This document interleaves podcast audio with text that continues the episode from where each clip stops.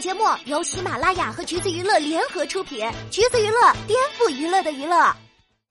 Hello，大家好，欢迎收听橘子新鲜报，我是橘子君钓儿。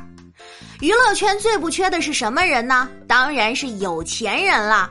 而今日份羡慕的对象，无疑是宋妍霏一家。一家五口，爸妈、两个弟弟，还有宋妍霏。最近呢，宋妍霏带着爸妈上了做家务的男人第三季。其实啊，钓儿对于家务兴趣一般，倒是对他家很感兴趣。目前公开的呢，宋家在上海就有两套房，在同一个小区不同的单元，一套呢是姐姐和弟弟住，另一套是爸妈住。目测还是那种一梯一户，最多不超过两户的大平层。姐弟俩这套客厅就是相当的大了。而且很有设计感，名贵的手办随处可见。姐姐的房间呢，走的是简约风，带着一个独立的卫生间。弟弟的房间也是超级大。而至于两个房间的距离，呃，怎么说呢？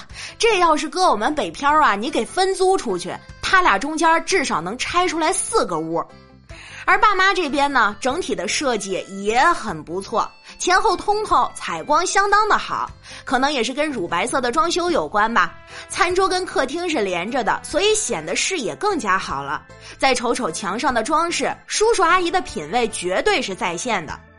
其实到这儿呢，钓儿还没有太酸，直到镜头给到他家的阳台，啊，不对，准确的来说呀，人家那叫天台，好家伙，比我卧室还大呢。这得是啥家庭啊？能在魔都坐拥两套房？查了一下，嗯，是挺服气的。宋妍霏澳大利亚出生，澳大利亚籍，八分之一的英国混血，大概是奶奶这边的基因。而且他的爸爸也是从小帅到老的那种类型。今天还因为颜值上了一次热搜呢，尤其是穿警服的，真的不是《美少年之恋》里的阿祖吗？虽然叔叔现在老了发福了，但是就凭这五官身条，剪下来还是能够帅一把的。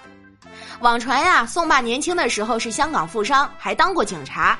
家里人没有回应过这事儿，不过也的确是有迹可循。宋爸旧照片里的香港车牌，还有制服上的 HKPF，点开百科真的有被吓到，是香港警务处的意思。有钱是真有钱，不然年纪轻轻的也开不了奔驰。结合这些背景，再看父女俩的合照，怎么看怎么都像富豪和他的宝贝千金了。爸爸帅气多金，妈妈也没再差的。隔壁节目《妈妈你真好看》，了解一下，阿姨这气场简直杠杠的，身段也是相当不错，女明星本星了。宋妈妈年轻的时候和金星一样，毕业于广州现代舞团。后来虽然嫁人成为了一名全职主妇，但是基本功和舞蹈底子都还在的。按理说这么多年都没上过镜了，一上节目多少应该有些紧张怯场之类的。嗨，根本不存在，人家不光不怯场，还能热场呢。一上来就说音乐声音可以大一点吗？这也难怪宋爸爸说对他一见钟情，像是突然间被雷打了一下。呃，那啥，叔，您也别谦虚，您俩当年属于互批对方，毕竟宋妈妈对他的评价也是，你年轻的时候那么的英俊高大，把我迷成那样了都。刚刚说这一家有点像香港豪门故事，但还是要强调一下，这故事里可不包括那些狗血的爱情桥段啊，因为宋家的父母实在是太腻歪了，当着孩子的面儿就各种亲亲说悄悄话。宋爸爸超级会撒娇，大家说他胖，他马上就拉下脸，还嘟嘴，假装生气，然后一边跟女儿告状，妈妈说我迷不倒他了，一边说着软糯的港普，跟老婆卖萌，我迷不倒你了吗？哎，真是活该人家有老婆，对吧？某种程度上，宋爸还有点妻管严。老婆说：“你眼睛里边看不到活吗？”宋爸立马接受指令，起身开始找活儿。当然啦，阿姨也很会。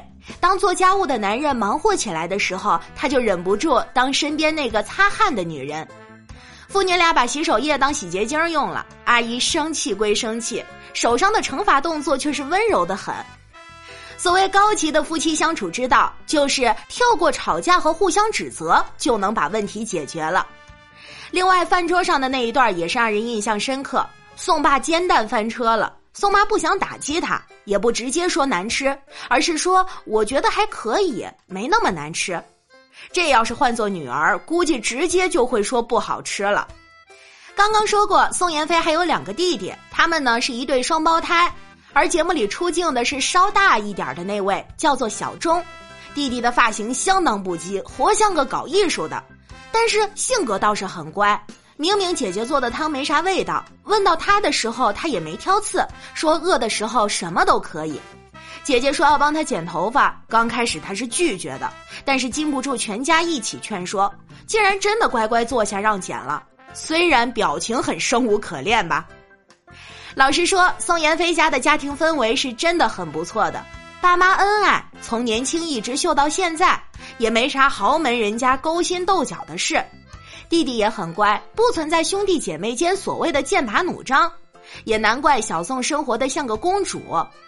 看看他生日的排场就知道了，见过过生日一连收七个蛋糕的吗？很多人都会觉得有钱人的家庭都是人情淡漠的，但调儿看这一家倒是很温馨。女儿窝在沙发上睡午觉，把爸爸和狗挤在一边的画面真的是很好笑。而在这样的环境中长大，物质上的充盈就不用说了。比较感慨的还是气质方面的培养。说句实话吧，跟业务能力还有作品比，目前宋妍霏对于大众来说还是时尚方面的形象比较出圈。提到她，总少不了会拍、会穿这样的标签。想想也是，成长环境如此，自然不知道土为何物了吧。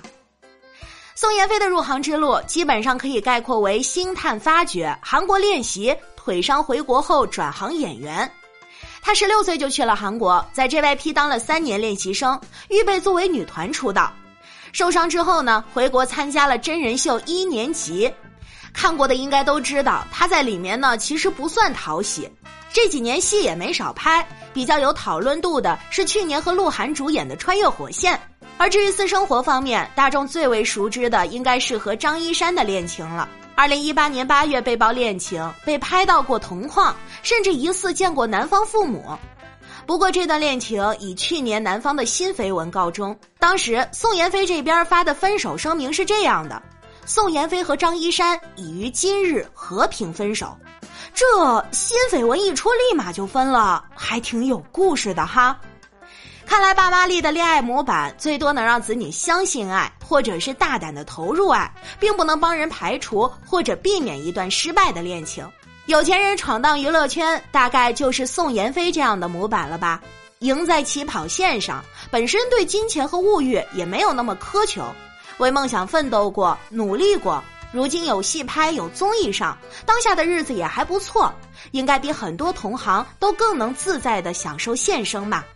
每当多了解一个人生赢家的故事，第二就多告诫自己一次：人生赢家也有自己的难关要过。羡慕归羡慕，还是多操心操心自己，真的不用为别人而发愁。希望各位听众老爷们共勉吧。好啦，今天的节目呢就是这样了。如果你想获取更多有趣的娱乐资讯，欢迎搜索关注“橘子娱乐”公众号，时髦有趣不俗套，就在“橘子新鲜报”。我们下期再见喽。